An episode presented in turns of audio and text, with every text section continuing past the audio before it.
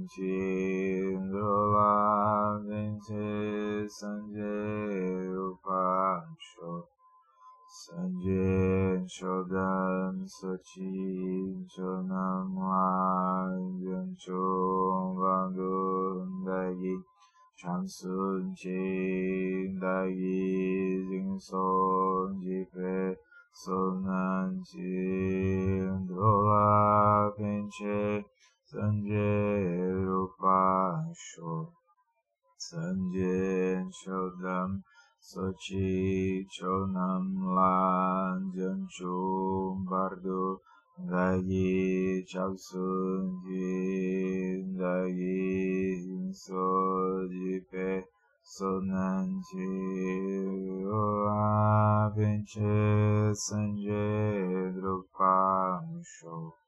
Sanje chodam so chi chodam lan jan chu. Dagi Chapsu Chi Dagi Iso Jipe Sonan Chi Dola Pinche Sanje Rupan Show. Boa noite, pessoal. Boa noite, Carol. Carol. Boa noite, Gustavo. Boa noite, Emily. Júlio. Brito. Ney. Suzana e o Washington. Então, alegria a gente poder seguir nessa maratona especial de práticas. A ideia é hoje entrar com mais detalhes nessa temática de karma. Né? Então vamos lá. Lembrando, para quem está chegando hoje, eu vou deixar um tempo ao final para ler as perguntas de vocês. Então é, vocês podem ir colocando já no chat, pode procurando onde é que fica a conversa, etc colocando a pergunta de vocês e ao final, dependendo do tempo, eu escolho uma, duas perguntas e a gente faz a, um bate-papo aqui. Um, na verdade, se a gente se sentir mais à vontade falando, aí é só falar e acionar o microfone que a gente abre a conversa e troca um papo, tá bom? É, vamos lá. Queria lembrar que a gente está estudando esse texto, que é um texto chamado as quatro contemplações que transformam a mente. Então, é, são instruções práticas. O que acontece? A ideia é a gente ir passando um a um desses quatro pensamentos, de forma que a gente sinta um pouco como é a experiência de fazer, pensar, contemplar e repousar. Então, se a gente olhar com cuidado, esse é um texto curto. Esse é um texto que tem seis páginas. É, fica a dica sempre que a gente pegar um texto alguma, alguma coisa do, do Dharma que é muito curta, provavelmente 99% das vezes aquilo é uma instrução de prática. Por quê? Porque diz respeito a a pessoa ela está estabilizando e se familiarizando com aquela instrução. Então a gente já viu é, a etapa de visão de nascimento humano precioso, a gente já viu a etapa da meditação, de nascimento precioso. Quem está chegando agora pode dar uma olhada no site que o podcast está lá gravado dos encontros. A gente viu é, a contemplação da impermanência e da morte. A gente viu a consequência que é a gente contemplar o karma. Ou seja, fazendo uma revisão geral, os quatro pensamentos transformam a mente, ele vem nos ajudar a gente é, tomar uma vacina ou fazer uma reciclagem sempre que o Sansara nos pegar. Então é muito bonito que os mestres eles deixaram métodos, deixaram ensinamentos, deixaram dicas e instruções é, das mais variadas, porque eles já sabem que é difícil a gente andar e inevitavelmente a gente ser repescado pelo Sansara. Então é como se fosse um trabalho de reciclagem. Reciclagem do quê? trabalho de reciclagem da, da, da, motivação. Então esse trabalho de olhar a motivação, ele é um trabalho longo. Ele não é um trabalho que é um evento, tipo assim, início, meio e fim e acabou. Não é. é hoje pela manhã nós vimos exatamente isso, né? Que são as quatro, quatro formas de relação, ou quatro formas de se trabalhar com o karma. Então, na verdade, nossa visão, ela, é, se a gente tiver um pouco mais de visão ampla em relação aos nossos próprios condicionamentos, isso já é uma boa coisa. Então, o que acontece? Dentro de uma abordagem clássica, o ensinamento ele pode ser trazido como vida humana preciosa, depois impermanência. Depois, ele pode vir como sofrimento e depois karma, ou, depois, ou vida humana preciosa, impermanência, karma e sofrimento. Vai depender da escola que está abordando. A ordem dos fatores não vai alternar o resultado. Então a gente pode pensar assim, pode pensar que um remédio, o nome desse remédio é quatro pensamentos que transformam a mente. E o composto químico dele é vida humana preciosa, impermanência, karma e sofrimento. Então o que acontece? A abordagem de, de Tierenzing, a abordagem de Avalokitesvara, a abordagem da compaixão, ela trabalha sempre na perspectiva de quem está na dualidade. Então, o que, que acontece? uh, ele vai perguntar: Olha, você acha que você tem uma vida humana preciosa? Aí a pessoa: É, eu acho que tenho. Aí tá bom. Pois é, essa vida humana é preciosa, mas você já parou para se dar conta da impermanência? Pessoa: Rapaz, ainda não. Pois é, vamos olhar para isso. Ah, depois eu vejo isso. Ela bota um lembrete no Google Agenda: Ver depois é, a impermanência. Aí tá bom. Aí o que é que os mestres fazem? Eles vão dizer: Olha, a vida humana preciosa está aí. Então o que acontece? Como tu não sabe como vai ser depois, aproveita que tu tá no bardo da vida e começa a praticar. Ou seja, aproveita que tu tem o teu próprio corpo como uma âncora perfeita para poder ver o, o, o, a gênese do Sansara e aproveita que tu tem que tu ainda está hospedado nesse, nesse hotel porque tu não sabe quando vai ser é, despejado dele a pessoa pode até começar a se dar conta, né? Tipo assim, hotel, ser despejado. Por quê? Porque esse ensinamento, ele é um ensinamento que vai pegar a pessoa lá, eh, do tipo assim, lá no quarto dela e o Tianezig vai lá bater na porta para conversar no quarto da pessoa. Ou seja, tem um mundo muito maior do que a bolha da pessoa e o Tianezig vai lá. Então ele vai pegar a pessoa justamente nesse lugar onde a, a visão de Sansara dela é uma visão muito sólida ou seja, ele vai. Tinezig é bonito porque ele vai abençoar o autocentramento da pessoa. Porque assim, nesse, nesse conjunto de ensinamentos, a pessoa está olhando para o karma e ela vê assim: o meu karma. Isso nem é bom, isso nem é ruim. Isso é uma etapa do ensinamento. Eu acho muito importante a gente ver esse tipo de ensinamento porque a culminância dele é o refúgio a Bodhicitta. Ou seja, é que a gente não ignore de forma alguma os ensinamentos que são chamados de ensinamentos base. Porque eu até usei esse exemplo antes. Todos os seres têm a natureza de Buda, portanto, eles têm a semente, a semente do lótus. Tem, todos eles têm. A questão é que assim, se eu plantar semente de laranja, eu não posso esperar que nasça abacate. Né? Não tem como. Então, ainda que todos os seres eles tenham a natureza de Buda e tenham as sementes para poder florescer isso, eu preciso de causas e condições necessárias para isso florescer. Então o que acontece? É muito importante ver os quatro pensamentos transformar a mente, porque sempre sai uma ideia nova e muito chamativa para a pessoa ela reconfigurar o samsara e esquecer o dharma, sempre, sempre mesmo. Então, por exemplo, esse tema do karma é interessante a gente olhar, porque, por exemplo, no papel de, de um tutor, então é como se fosse um médico de UTI. Então é assim, a gente vai ajudar a pessoa, vai. Aí ela vai se sentir ajudada. É, depois o que ela vai fazer com isso é problema dela. Eu não posso fazer mais nada. Por quê?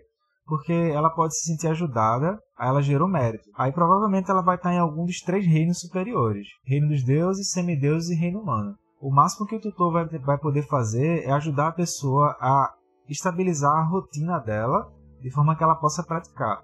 Mas isso também depende da receptividade da pessoa. Ou seja, se a própria pessoa não se cuidar, o maior inimigo dela no caminho é ela mesma. Por quê? Porque ela pode simplesmente ficar fixada no reino dos deuses e achar que nada essa coisa de impermanência, de karma. Isso pega os outros, eu não. Ou então ela vai ficar fixada nos semideuses, que é assim: tenho que matar um leão por dia, eu tenho que expandir, eu tenho que ter uma nova estratégia, tenho que conquistar, não posso. Eu tenho que. É, é sempre uma coisa que sempre tem uma nova batalha. Então o Dharma ele fica sendo esquecido.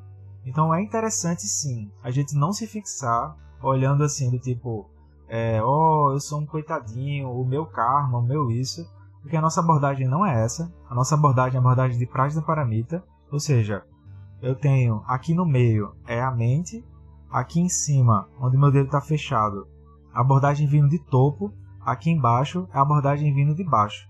E o que a gente vai fazer é girar a roda do Dharma de modo que a gente não, não deixe passar nenhum tipo de situação de modo aquela situação não ser clarificada com o Dharma.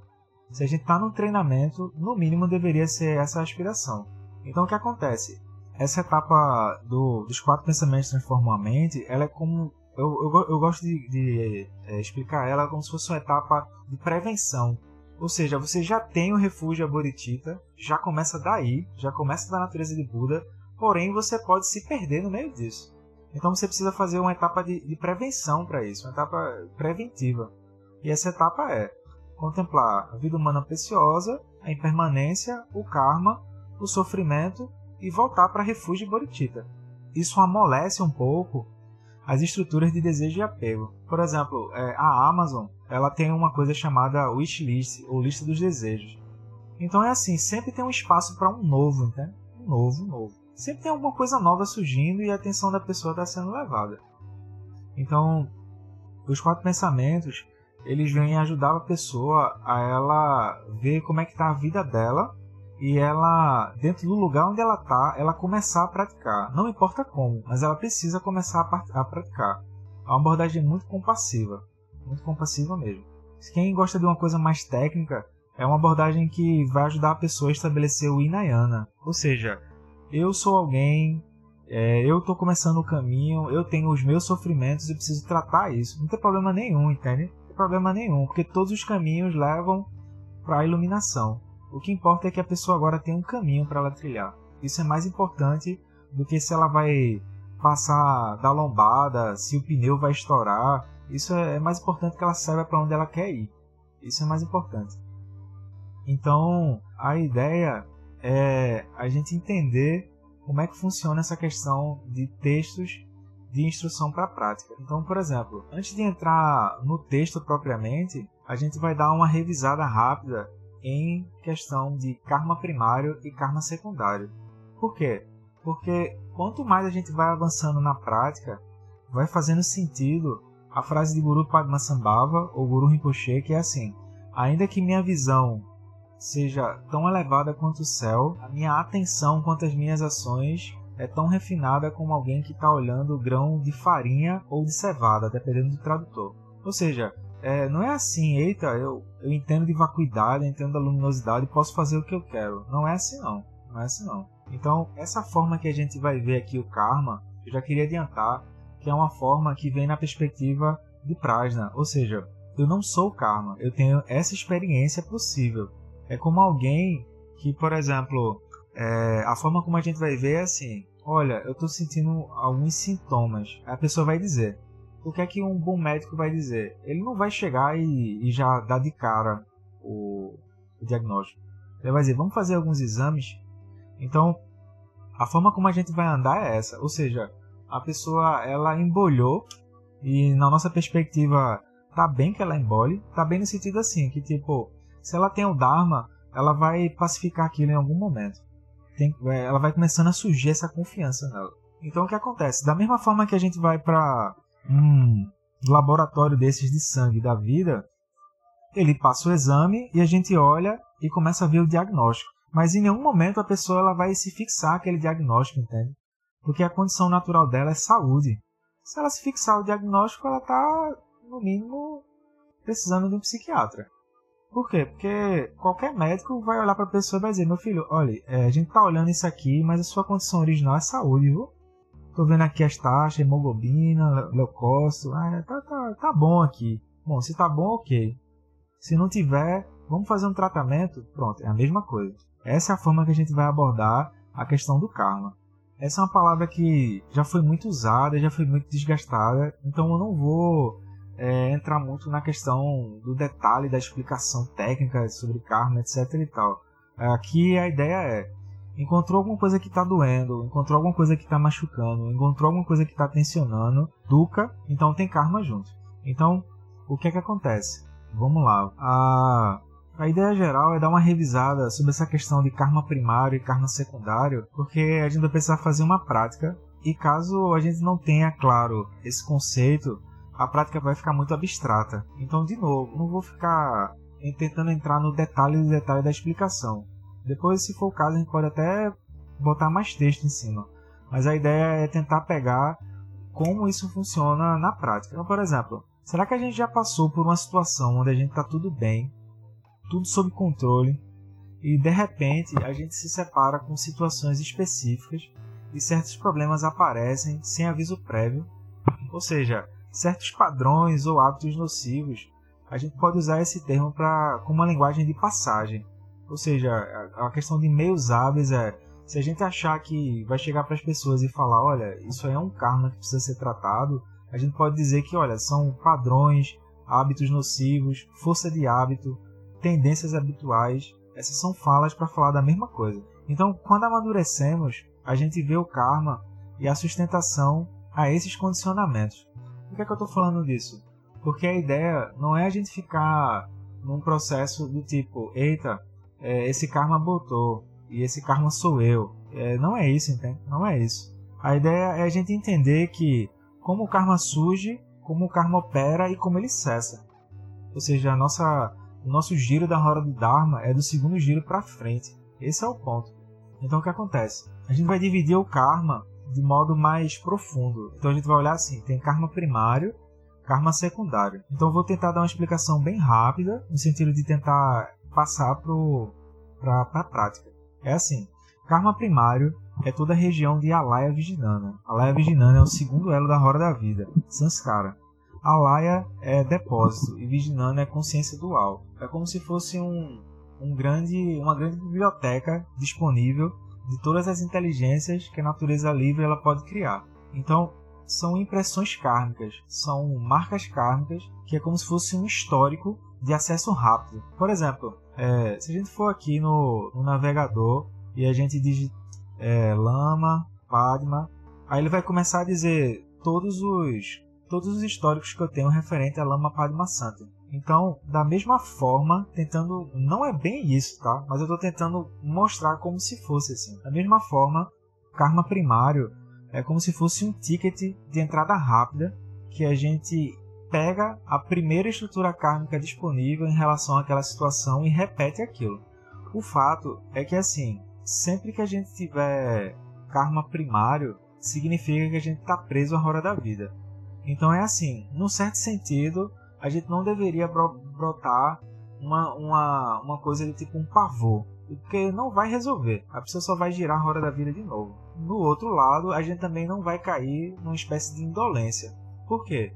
Porque agora, a gente agora está entendendo de modo mais profundo que é assim que tanto nós quanto os outros a gente está se relacionando. Então a ideia é a gente entender que a gente vai ter uma determinada situação e cada um vai reagir com seu karma primário nessa situação.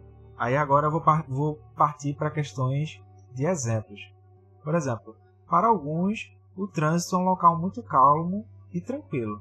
Para outros, aqui o trânsito é um inferno. Quando a gente sente em chamata, a gente está acelerando a desconexão com karmas primários. Então é muito importante é, a gente lembrar disso. Nossos três pilares da prática são bodhicitta, chamata e alguma visão de sabedoria que é está relacionada ao nobre caminho de oito passos, ou seja, algum passo do nobre caminho de oito passos. E o que é que acontece? É, quando a gente começa a repousar com o apoio de, de chamada, a gente vai começar a reverter esse quadro.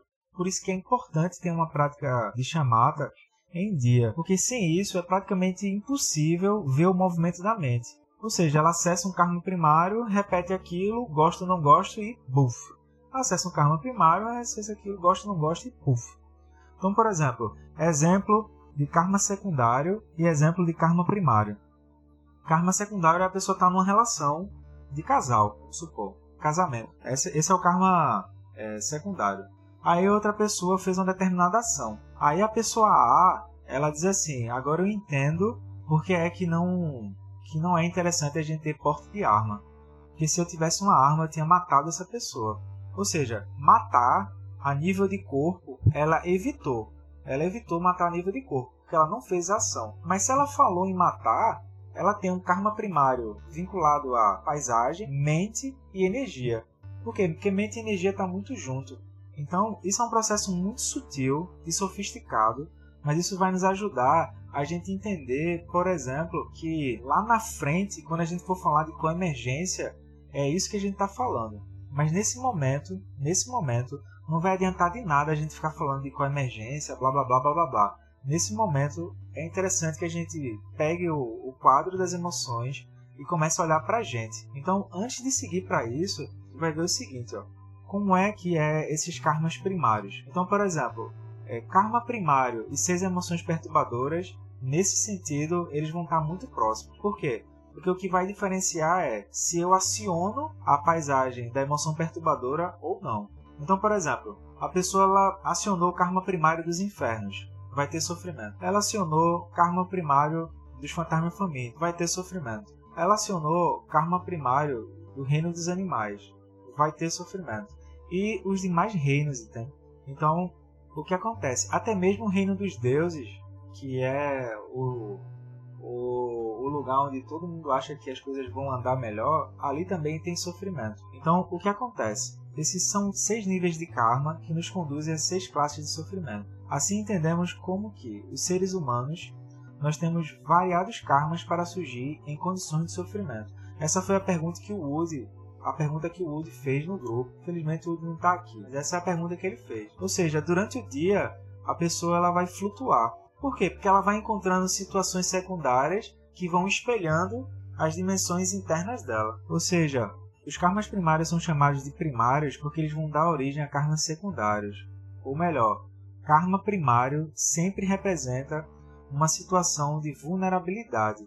Ou seja, quando aquela situação externa acontecer, eu vou ficar vulnerável a repetir aquele karma primário. Então, por exemplo, é, a pessoa ela pode não, não manifestar raiva diante de uma determinada situação, mas aquilo é naquele momento. Nada impede que um momento futuro ela manifeste um karma primário de raiva em relação àquela situação. Então, quando esse karma primário ele explode, ele entra em erupção, a pessoa ela comete alguma ação não virtuosa e ela está sobre o efeito de uma doença chamada avidia, sobre efeito alguma das seis emoções perturbadoras e, portanto, o sofrimento vai aparecer. O que é que acontece? Vamos dar mais exemplo.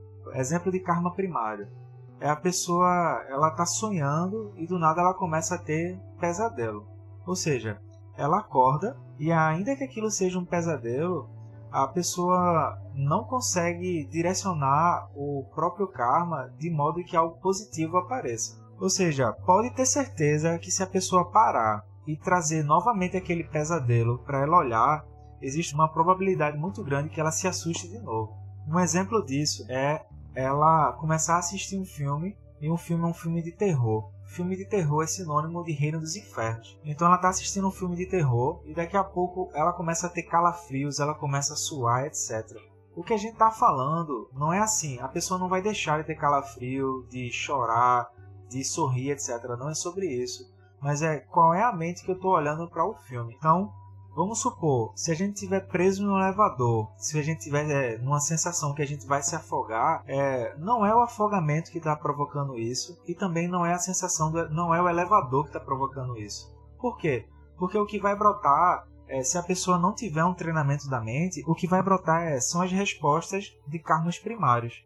Ou seja, karma primário significa é, todos os lugares de Sansara que a pessoa está vulnerável. Isso é o que a gente está tentando trazer de uma forma prática a questão de karma primário. Aí vem a dica do Lama. Se a gente quiser fazer uma varredura de karma primário, a gente pode usar o cinema. Por quê? Porque a gente vai ver todas as estruturas que vão aflorando, embora aquilo seja simplesmente uma tela de pixel na nossa frente. Então, isso é uma. Aí ele vai dizer: ó, assistam. Esse é o Lama dizendo, né? Assista Constantine, assista é, Bruxa de Blair. Vejam, aí sou eu já dizendo, é, virem fã do Iron Maiden. Ah, o Júlio tá rindo. O mascote do Iron Maiden é uma caveira infernal que é o Ed.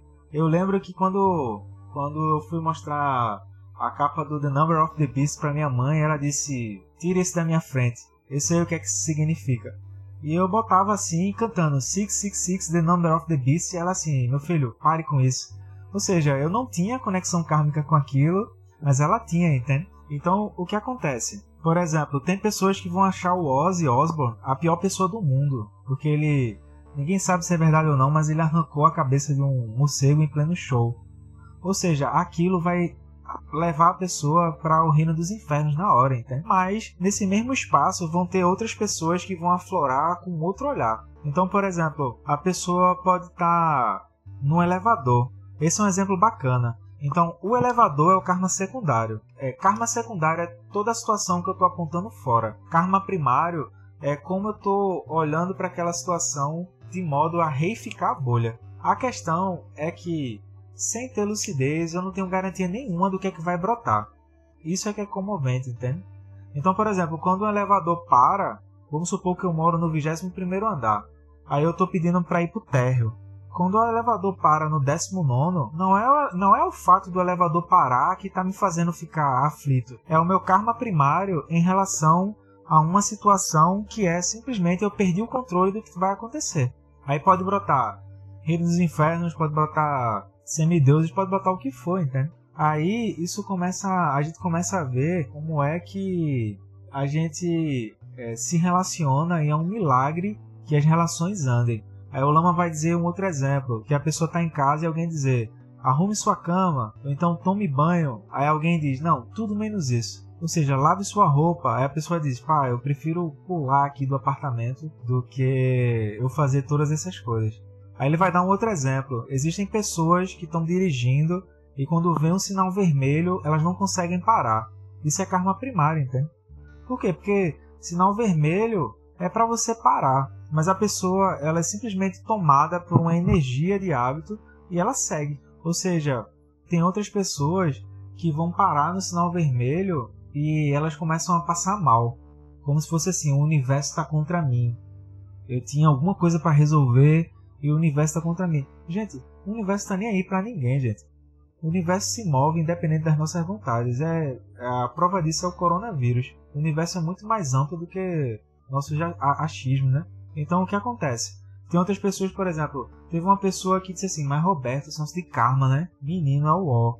Por exemplo, eu tava andando na rua e eu tava andando, eu tava devagar mesmo, porque eu tava muito preocupada com uma coisa que eu ia resolver no banco. Aí passou um motoqueiro do nada e disse assim: tinha que ser uma mulher mesmo.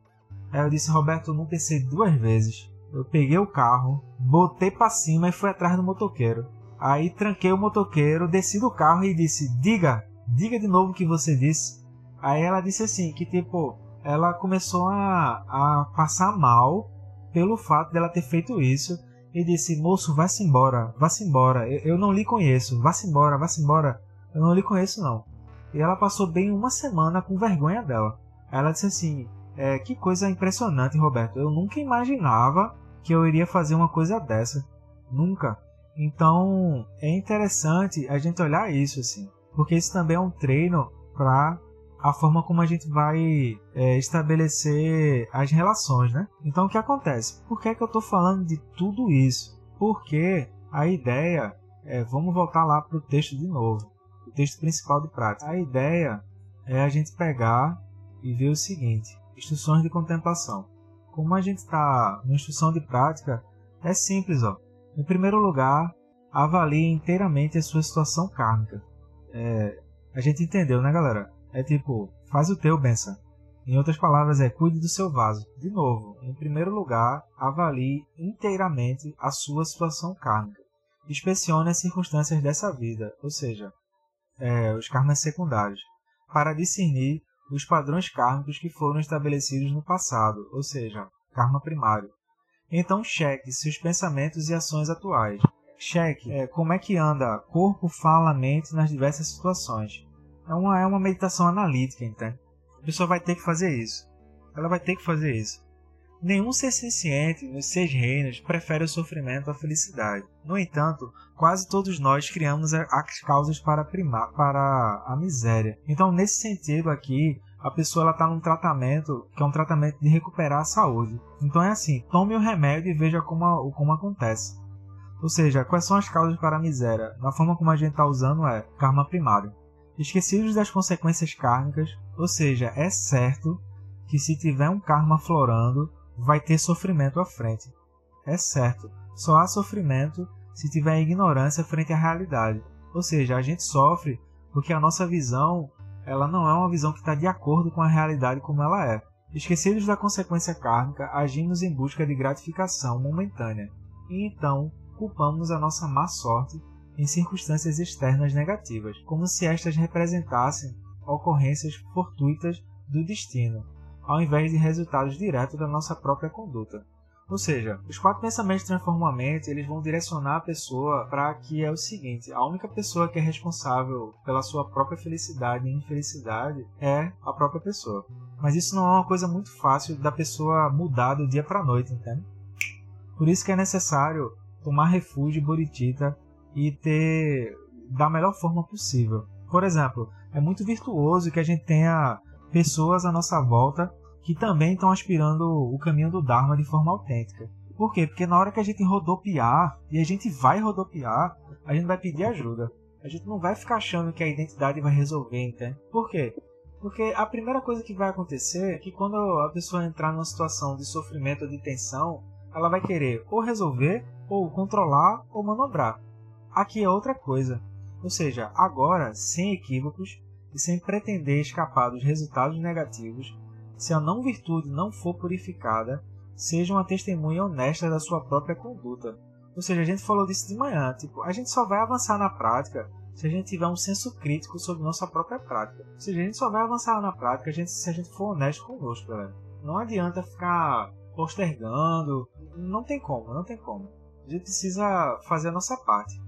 Não virtude, não virtude são são as três ações equivocadas do corpo, quatro ações equivocadas da fala e três ações equivocadas da mente.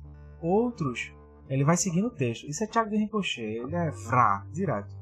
Outros poderão louvar o seu comportamento correto, ou seja, a pessoa ela é muito polida por fora. Mas só você pode saber verdadeiramente se suas ações não estão maculadas por uma motivação impura ou emoções venenosas.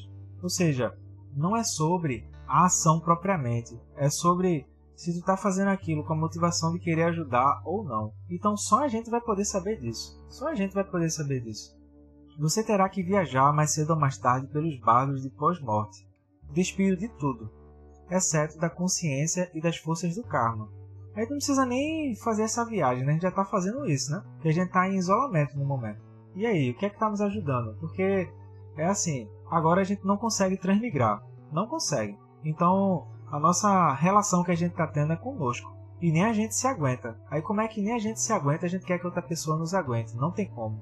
Não tem. Então agora, se a gente está com essa abertura e esse mérito de ter contato com o Dharma, agora é a hora de praticar e do jeito que a gente puder, a gente tomar essas medidas preventivas. Então, por que revestir-se de hipocrisia e racionalizações afora? Isso é Thiago do Rinpoche, entende? Ele é um yogi, ele não tem muita paciência para ficar racionalizando, ele vai dar a real.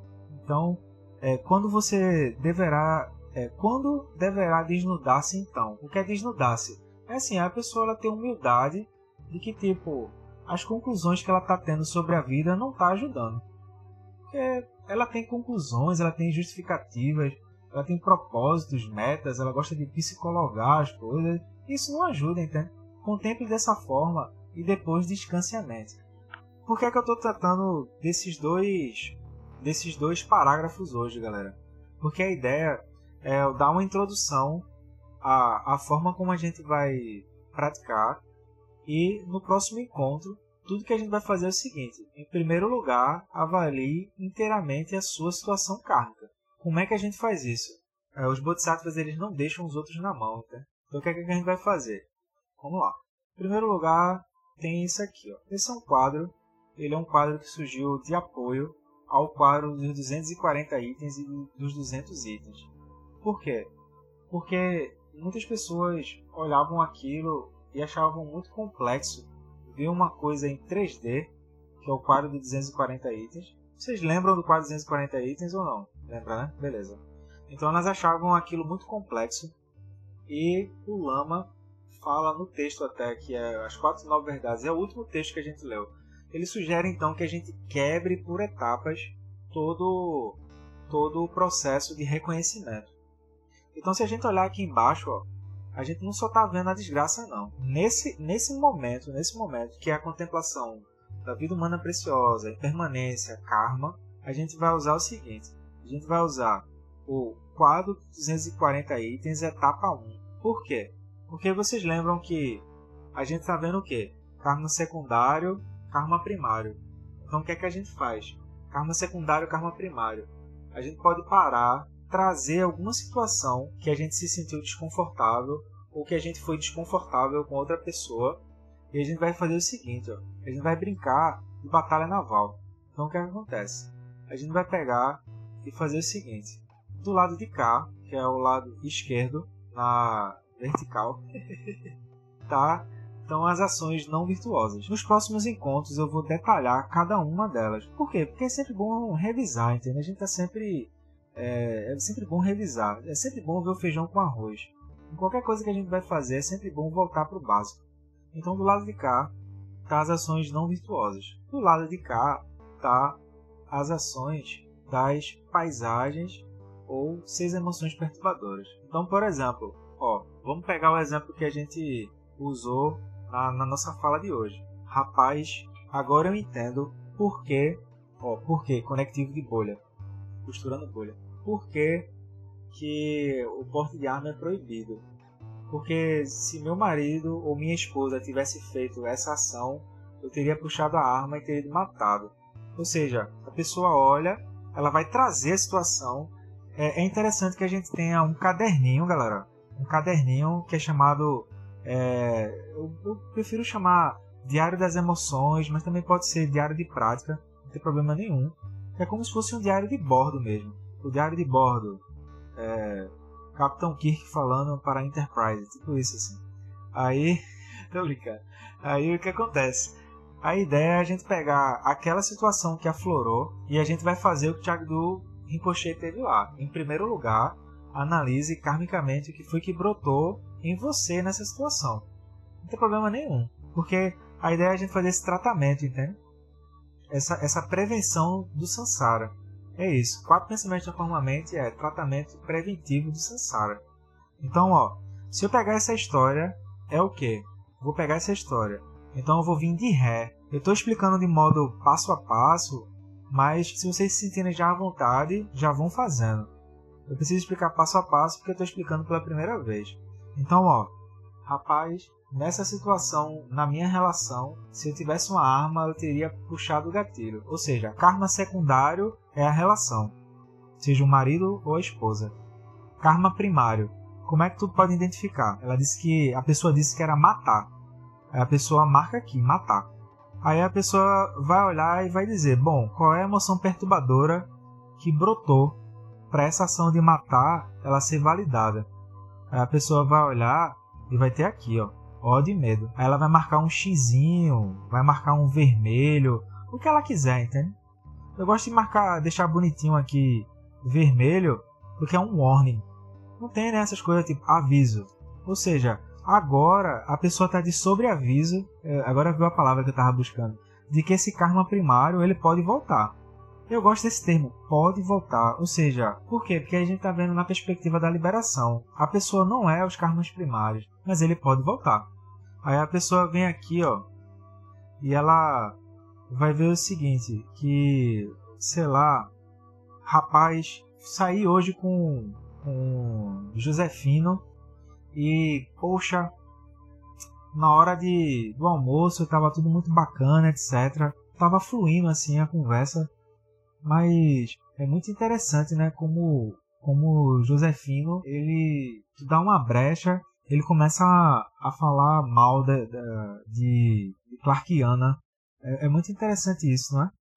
Ou seja, eu aparentemente parece que eu estou julgando, mas não é. Ó, a gente olhou qual é a ação. A ação é difamar, ou seja, usar a fala para criar desarmonia.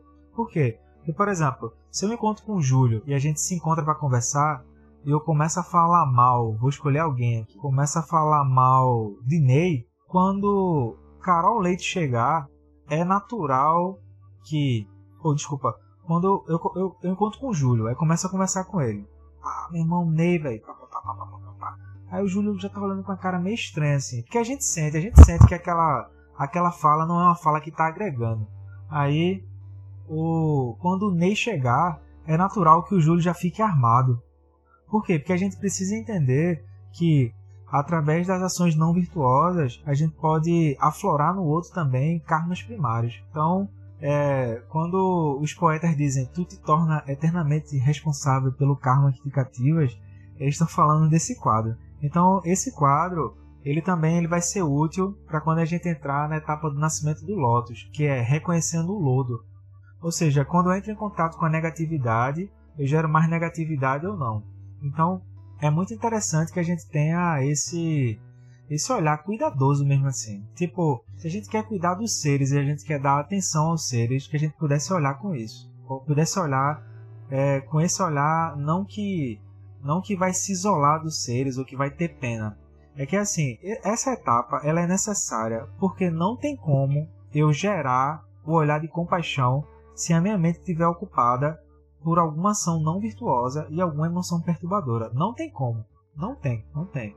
Tanto é que o nobre caminho do oito passos é o quinto passo, ele, ele é precedido por essas ações, entende? Então aqui a pessoa, eu posso dizer, posso. Aqui é a geração da pessoa aprender a ter compaixão, porque se ela está aberta para poder olhar para esses essa categoria de ensinamento, ela também está aberta a gerar compaixão.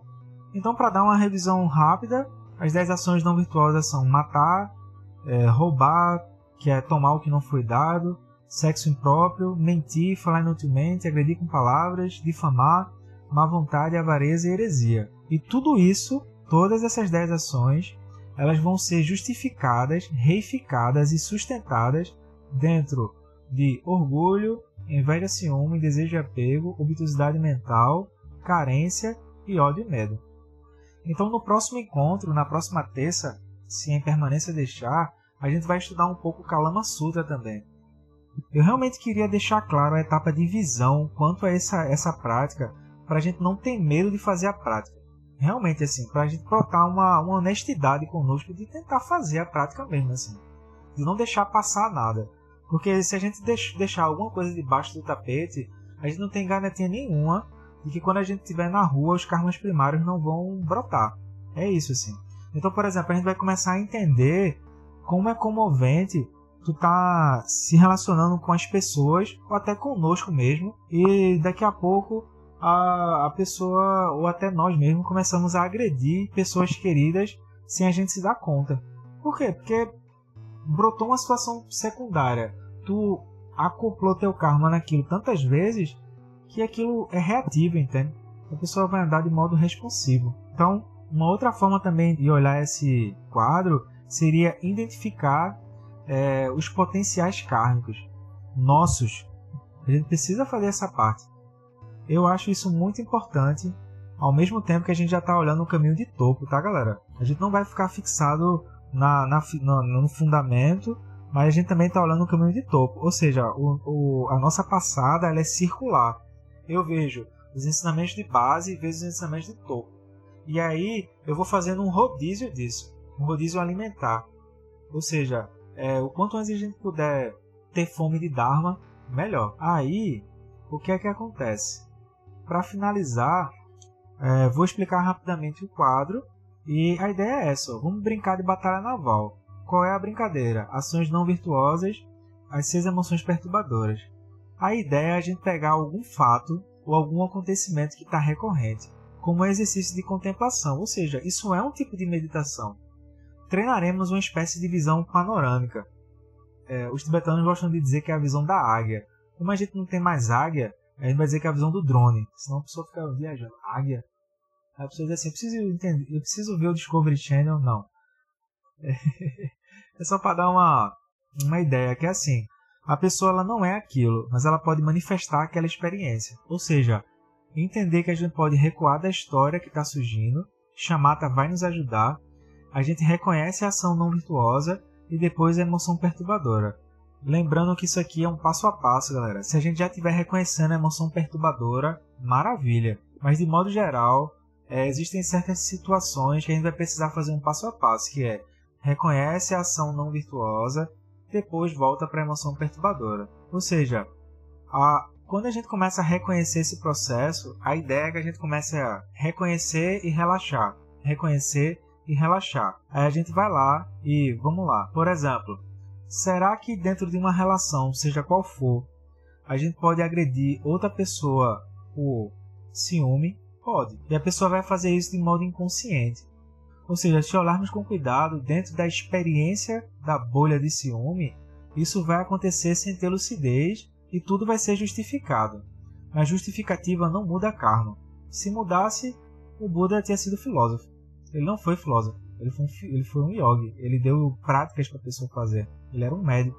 Ou seja, agora que a pessoa está se dando conta, ela está tendo consciência do processo, essa experiência vai começar a perder força de fixação, de sofrimento, insatisfação como um exemplo na imagem. Ou seja, a pessoa foi lá e ela, ela agora está tendo consciência de que agredir com palavras por inveja ou ciúme traz sofrimento.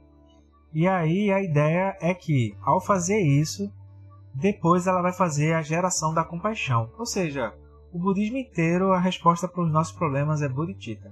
Aqui se a gente quiser ser bem, bem, bem didático, o que a gente está tentando fazer é a geração da compaixão, da, da compaixão relativa, né? Ou seja, você acha que é interessante ficar perpetuando esse ciclo ou você acha que é interessante gerar compaixão? Aí a pessoa, é, rapaz, sei não, acho que compaixão é bom. Eu vou fazer compaixão. Aí a pessoa, uau, que maravilha.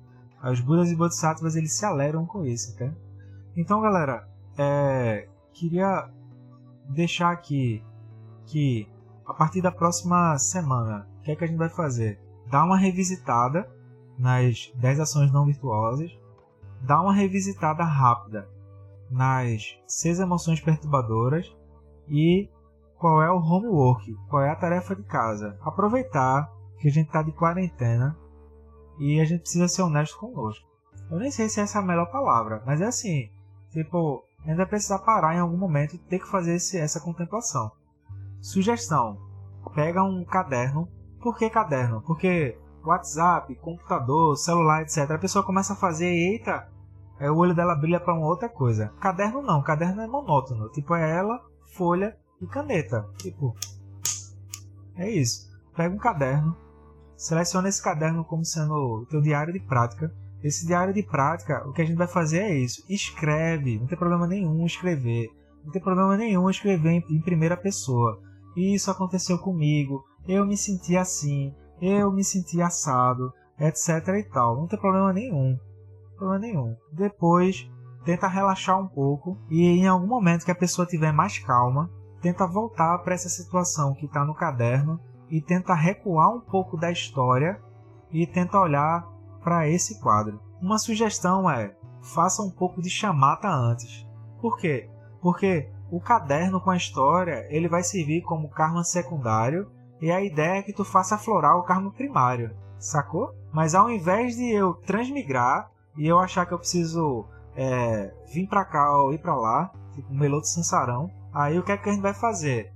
A gente vai olhar com esse olhar discriminativo que vai fazer esse karma virar gelatina. Então eu vou ficar devendo a referência, mas o Dalai Lama ele vai dizer que tipo algo que demorava seis meses para ser visto e, e ser perdoado vai começar a virar seis semanas.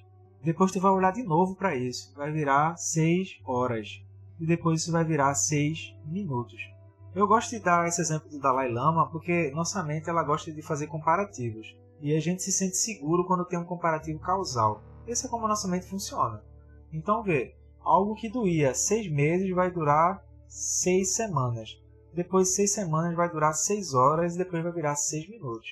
Então é por isso que o Dalai Lama ele vai dizer, é, eu sinto raiva, ele vai dizer, sinto. O Dalai Lama vai dizer isso, pô.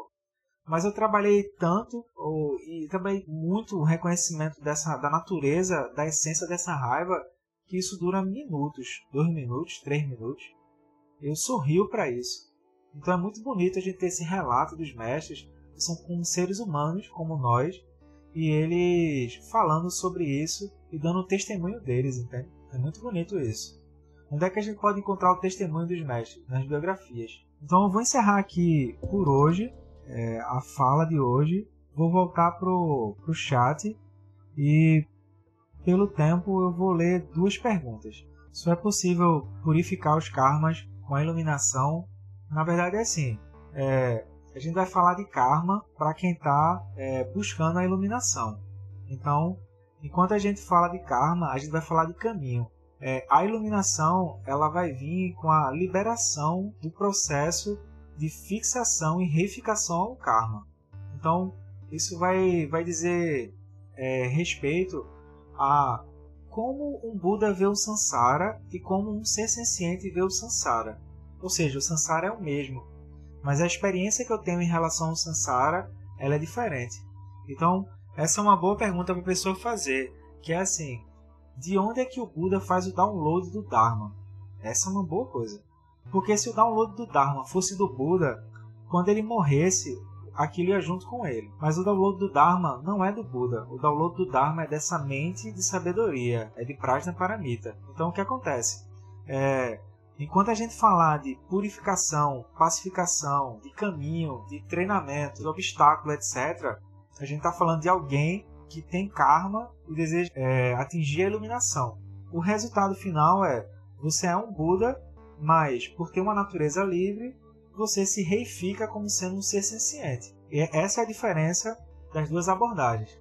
E complementando é, a gente só vai se livrar dos karmas primários quando atingir a iluminação. Esse é o ponto. Então, o nosso caminho, como a gente está na perspectiva da remoção de obstáculos, ele é baseado direto em prática, em, em como faz, é super jovem, não, não há tempo para explicações. Ou seja, como a gente já tem essa segurança que os mestres deixaram isso por escrito, o testemunho deles, a gente tem como ir comparando. Por quê? Porque é, um Buda, ou um ser iluminado, um Bodhisattva, Mahasattva, ele não vai capotar no karma. Ele não, não tem como. Não tem como. Porque ele, ele iluminou o primeiro elo, entende? E enquanto a gente não consegue fazer isso, a gente precisa de métodos. Métodos de treinamento. Então, tá lá na Praia da Paramita. Não tem caminho, mas também não tem extinção no caminho. Também não tem realização, também não tem realização, não tem extinção da não tem realização, também nem, não tem não realização. Isso é como um Buda vê. Isso é Tathagata. Esse é o ponto. Tem um sutra que é o sutra do Vimalakirti, que o, o Shariputra ele pede por Buda descrever como é que ele vê a realidade. Porque a pergunta do Shariputra é assim: se o mundo inteiro ele é permeável de sofrimento, por que, que o abençoado ele vai falar dos ensinamentos? Aí o Buda faz uma magia lá e o Shariputra começa a ver o sansara inteiro da mesma forma que ele vê. Aí o Shariputra ele fica abismado assim, ele diz: Uau, abençoado. Aí ele diz: Um Buda vê o Sansara inteiro como infinitas terras puras. E um ser, um ser senciente olha o Sansara inteiro no limite da bolha que ele está vendo. É bonito isso. O karma primário gera a paisagem. O karma primário já seria o embrião da identidade, que são os três animais fixados a uma paisagem. Por quê? Porque a paisagem não é uma ação perturbadora?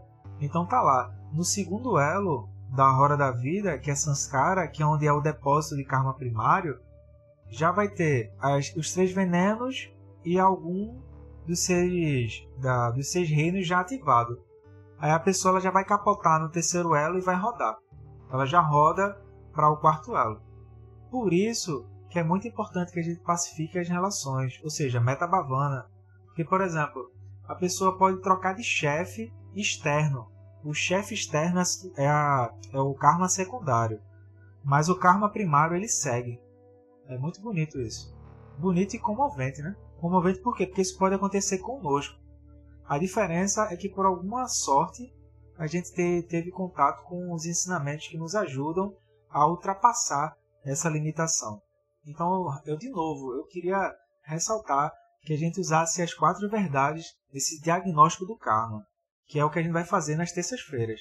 Ou seja, verdade do ensinamento, coragem para querer botar isso em prática, porque a identidade ela é muito hábil em fazer armadilha ou ficar postergando. Paciência, que a gente não é perfeito. Se a gente fosse perfeito, não precisava estar tá fazendo o que a gente está fazendo. A gente estaria fazendo o que o Buda fez. Ou seja, o nosso referencial de topo já são os Budas e Bodhisattvas do passado, entende? Ou seja, eles fizeram o quê? Eles fizeram esse aqui, ó. Pronto, a gente vai fazer igual. É isso. Mas a gente não tem a perfeição, então paciência. E depois diligência. Diligência é assim, tá, se eu não fizer isso, eu vou fazer o quê?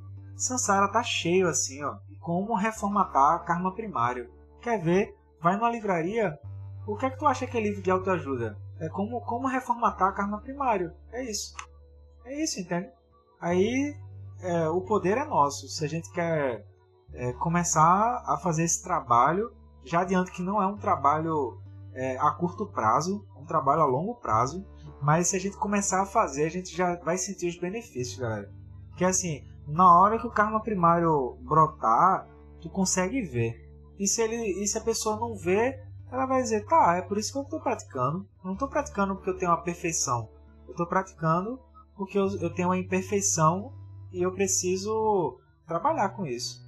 Então é isso, galera. É, esse, esse arquivo que eu acabei de colocar aqui, é, eu já vou enviar para vocês quanto antes a pessoa puder praticar, melhor. E a partir da próxima semana, a ideia é eu começar a falar bem menos, bem menos mesmo assim, e a gente vai praticar. Ou seja, tá difícil separar um tempo na semana, porque tipo, eu acho que isso aqui tudo é um milagre, entende? Que a gente tem família, a gente tem trabalho, a gente se cansa, a gente tem tem chefe, a gente tem chefes também. Por exemplo, quem trabalha como freelancer tem 32 chefes que cada um quer dizer como é que a coisa deve ser. É muito interessante isso. A gente tem pessoas para cuidar, a gente tem pai, tem mãe para dar atenção, tem filho. Então isso aqui é um milagre. Então assim, ó, não tá dando tempo para trabalhar isso durante a semana, maravilha. Começa com um caderninho, pô, porque a ideia é a gente se juntar nas terças-feiras a partir da próxima para fazer esse trabalho de, de reconhecimento aqui. Essa é a ideia. E eventualmente a gente vai tirando alguma dúvida ou outra.